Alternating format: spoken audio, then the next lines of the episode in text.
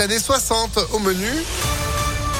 Juste après la météo et l'info de Sandrine Ollier. Bonjour Sandrine. Bonjour Phil, bonjour à tous. À la une, le Rhône et l'Isère placés en vigilance jaune par Météo France. Il pourrait tomber quelques flocons de neige dans la nuit et demain soir. Attention au risque de verglas sur les routes la nuit prochaine et tôt demain matin. La fin de la trêve hivernale aujourd'hui. Les expulsions locatives vont donc pouvoir reprendre à partir de demain. Selon l'interorganisation Logement 69, 40 000 personnes sont menacées d'expulsion en France. Une manifestation est prévue ce soir à 18h sur l'esplanade Moncé dans le 3e arrondissement de Lyon. L'actualité, c'est aussi l'inflation qui accélère au mois de mars, plus 4,5% selon une estimation provisoire de l'INSEE publiée aujourd'hui. Elle est tirée vers le haut par les prix de l'énergie et de l'alimentation. Et du coup, le SMIC augmentera de façon automatique au 1er mai de l'ordre de 2,4 à 2,6%.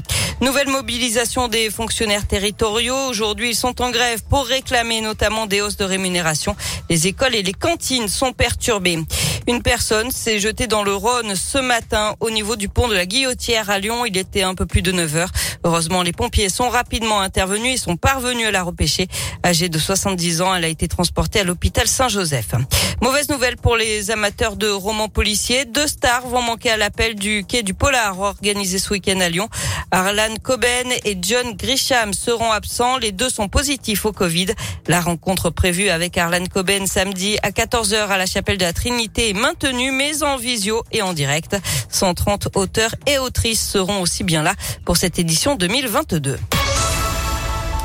On passe au sport avec du foot. Jouer le jeu à fond. Les Lyonnaises n'ont pas le choix pour leur quart de finale retour de la Ligue des Champions face à la Juventus.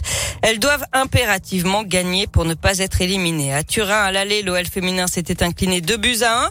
Ce soir, une victoire par un but d'écart permettrait d'arracher les prolongations, tandis qu'une victoire par deux buts d'écart emmènerait le club tout droit vers les demi-finales. Après la défaite de la semaine dernière, l'état d'esprit du groupe reste plutôt positif, selon la capitaine Wendy Renard. J'ai pas senti de stress, j'ai senti de la frustration.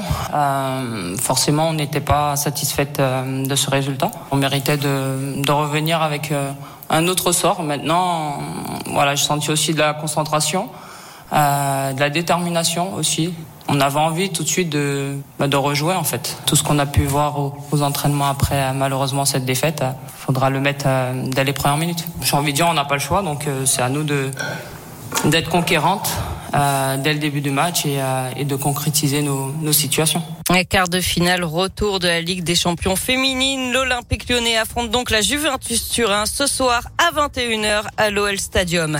Et puis du basket aussi ce soir de l'Euroleague. L'Asvel est attendu au Maccabi Tel Aviv en Israël. C'est à 20h05. Et tous en tribune évidemment avec un Impact FM pour soutenir euh, l'Asvel, l'OL mais également le Loup. Vos invitations se gagnent cet après-midi entre autres avec Antonin à partir de 16h. Sandrine, merci pour l'actu qui continue sur notre site internet. Vous êtes de retour demain matin matin dans le réveil impact dès 6h30 Normalement, oui. Oui, s'il n'y a pas trop de neige. Voilà. Hein. Maintenant, on va faire la météo. Météolion.net